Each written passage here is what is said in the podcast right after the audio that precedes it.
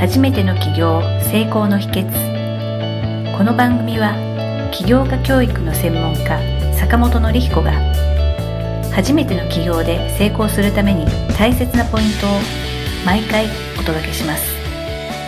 今回寄せられているご質問なんですけれども、起業した時の情報発信について教えてほしいというご質問が寄せられておりますので、この情報発信について教えていただければと思いますので、よろしくお願いいたします。はい、そうですね。起業した時の情報発信ということで、個人でね、起業された場合、特に多いのが、コーチとかカウンセラー業とか、あとまあコンサル業とかですかね。で、あと、そういうまあ自分を売るっていう、自分を商品にして売るっていうパターンの商売の場合ですよね。その場合はやっぱ自分で情報を発信していくって、これ非常に大事だだなっていうふうに思います。すでにね、もうビジネスとして成り立って、どっかの下請けとして独立するみたいな感じだとね、もう仕事の受注先が決まってるので、そこまで考えなくてもいいんですが、今からゼロからお客さんを取っていくみたいな感じになると、まあ非常に情報発信っていうのが、まあ大事になってくる。いうところですね。この情報発信で大事になってくるのが、誰に何を発信していくのかっていうところですね。どういった情報を発信して、で、それをね、興味を持ってもらって、まあ自分のところに問い合わせをもらうとか連絡をもらうっていう形になってくるので、そういう自分を売るコーチ、コンサル、カウンセラー、まあそういうお仕事は、まあ非常に大事だなというところですね。ここで言う情報発信っていうのは、自分がこういうサービスが提供できますとか、こういう悩みの解決ができますっていうことを、お仕事をいただくためとか、集客のために発信していくっていう、そういうイメージでよろしいでしょうか？そうですね。仕事をいただくための発信っていう感じですね。あの今、坂本先生のお話の中で、誰に何をっていうのが非常に大事っていうふうにお話しいただいたんですけれども、ここはあの、もう少し掘り下げて教えていただければと思うんですけれども、例えば発信する情報っていうのは、こういうう内容の情報がいいとか、こういう内容の情報が集客に役立つとか、その辺ですね、ちょっと事例とかを挙げてお話しいただいたりしてもよろしいでしょうか？発信についてなんですが、ポイントは、特に自分をそういう売る商売の場合ですね。さっきのコンサル業とか、コーチングとかカウンセラーとかっていう方の場合だと、情報の発信は出し惜しみしないっていうところですね。持ってる情報は100%出しちゃうみたいな感じです。で、あの、多くの人がですね、自分の持ってる情報っていうのを、なんかこれを伝えちゃうと、自分の価値がなくなっちゃうんじゃないかっていう。特にそういう教える業をやってる人とかは、自分のノウハウが命みたいなもんなので、ノウハウを出しちゃうと、えー、もうそれで売るもんがなくなっちゃって、えー、なんだ、商売できなくなるというふうに思っちゃうかもしれないんですけれども、それ実は逆で、自分の持ってるものを100%、120%出すことで、えー、逆にそこで信頼が生まれて、えー、自分へのなんかサービスを利用したいとか、えー、例えばセミナーに参加したいとか、ね、メルマガに登録したりとか、そういうふうに流れになってくるというところなので、あの、情報はもう全力で出していくという。これすごく大事ですね。はい。あありがとうございます。えっと、今お話伺って思ったんですけれども、あの、その情報を発信するっていうところで、えっと、多分、まあ私もちょっと勘違いしたことあったんですけれども、なんか自分が知ってる知識量が、なんかその、お客さんの集客につながって、知らないことを教えてあげる、その量が、なんか自分のその価値だみたいに思ったことがあったんですけれども、今の坂本先生のお話ですと、まあそこはもう普通に、あの、情報発信を、もう出し惜しみをしないっていうことになりますので、なんて言うんでしょうね、もう事前にそれを伝えることで、あの信頼を勝ち得ることが集客につながったりとか、あの、はい、自分の価値につながるっていうような、そういった印象を受けたんですね。はい。はい。そうですね。あの、まあ、そのあたり本当に非常に大事で、あの、そうなんです。あの、いわゆるその情報格差でね、お金もらっていくみたいなビジネスモデルっていうのが、あの、一昔前は通用したと思うんですね。まだこれだけネットも発達してなくて、情報を得られる手段っていうのがすごい限られてる時代だと、そういう情報格差、ね、誰もが知らない情報を提供することでビジネスになるみたいな感じがあったんですけど、あの、今ってこんだけネットが普及しちゃってるので、情報の価値っていうのはどんどん下がってるんですよね。はい。うん。だから、あの、たとえ自分がそれを教えなかったとしても、それを誰か他の人が教えちゃう可能性っていうのが非常に高い。うん、であれば、むしろ自分がちゃんとしっかり情報を発信することで、えー、逆に、あ、この人の情報は間違いないなって信頼してもらって、そこから、えー、次のビジネスの方につなげていくっていう形のモデルを作った方が、まあ非常に収益としてはアップしやすいという感じですね。なるほどですね。あの、その情報の発信をこう出し惜しみせずにするって言ったときに、あの、一般的には今の時代ですと特に、例えばそのブログですとか、あと、はい、なんでしょうね、ツイッターとか、そういうインターネットを使ったものが、あとメルマガとかですかね、はい、多いのかなっていうイメージなんですけれども、やっぱりその辺適しているのは、例えばブログですとかメルマガとか、そういった、えっ、ー、と、なんていうんでしょうね、SNS といいますか、ウェブツールがやっぱり、あの、有効なのかなってイメージなんですけども。はい。そうですね。まあ、あの、その辺使うのは、あの、費用もね、あまりかからないですし、あの、無料でできる部分も多いので、すごくいいと思います。で、どの媒体を選ぶかは、あの、まあ、自分のターゲットの人が一番見てる媒体ですね。それを選ぶと非常にいいかなと思います。で、ターゲットの人が一番見てる媒体と、で、あと、自分がそれを発信し続けることにストレスがない媒体ですね。うん。それがいいと思います。あの、なのでツイッターがね、好きな人はツイッターだし、えー、ブログでちゃんと伝えた方がいい人はブログでやればいいし、えー、ですね、インスタ写真の方がいいなっていう人はインスタでしょうし、まあ、そういう自分が、あの、苦労することなく伝えられる媒体っていうのがあると非常にいいかなと思いますね。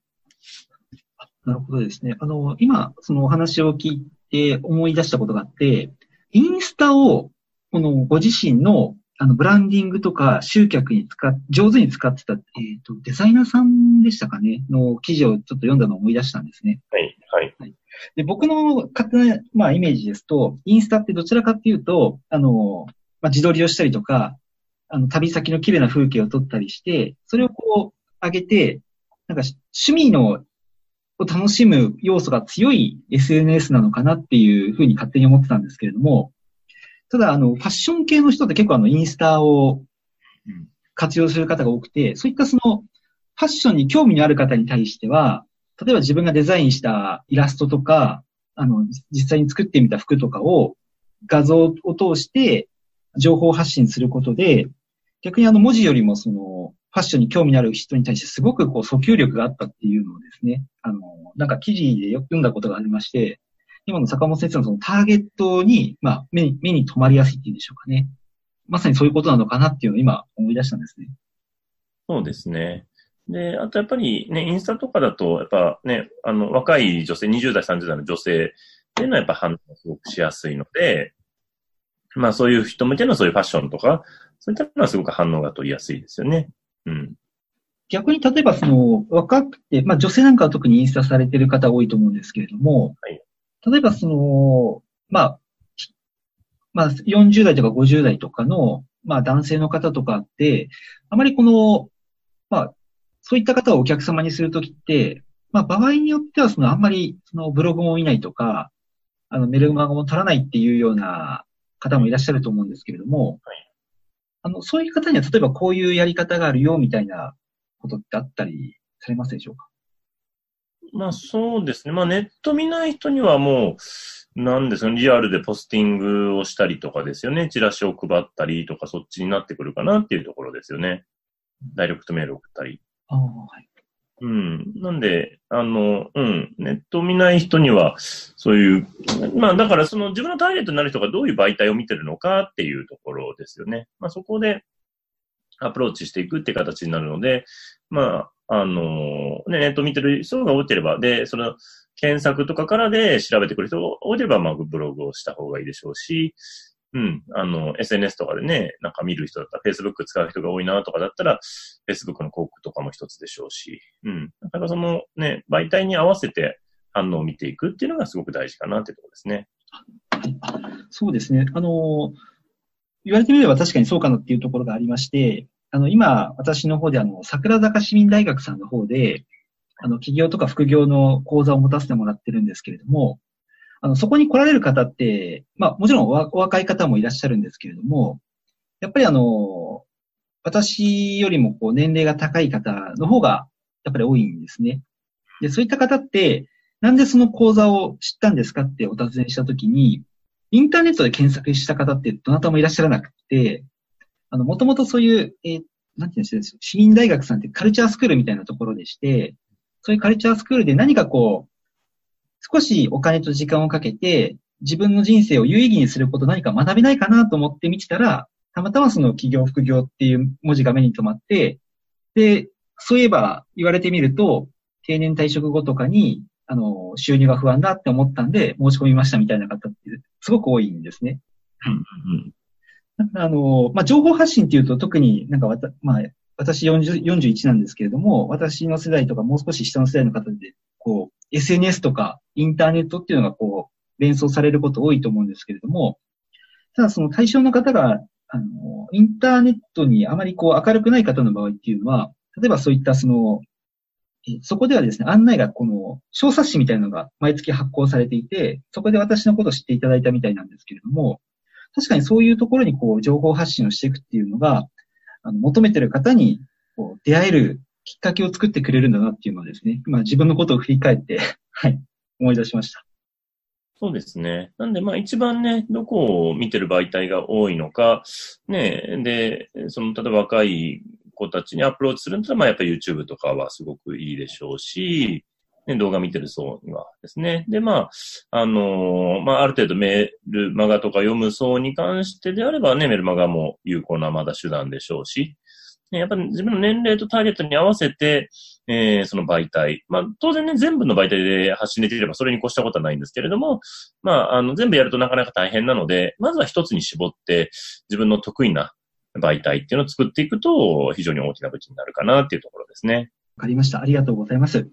え今回の企業のお役に立つ Q&A につきましては、あの、まあ、起業したい時の情報発信についてえ教えていただきました。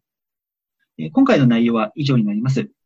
今回の内容があなたの企業の成功の役に立ちましたら、え嬉しく思います。この番組ではあなたの企業の役に立てるようご意見やご質問を募集しております。インターネットで立志財団で検索していただき、質問フォームからお送りください。その時には、お問い合わせ内容の欄に、ラジオ企業塾についてとご記載ください。次回もあなたの企業の成功のお役に立つ内容でお届けいたします。では、坂本先生、本日もありがとうございました。はい、ありがとうございました。えリスナーの皆さん、聞いていただきありがとうございました。また来週お会いしましょう。今回の番組はいかがだったでしょうか？あなたの企業の気づきがあれば幸いです。なお、番組では坂本典彦への質問をお受けしております。坂本典彦公式サイトよりお問い合わせください。坂本典彦公式サイトで検索してください。では、また次回もお楽しみに。提供は世界中の一人一人が志を実現できる社会を作る立志財団がお送りしました。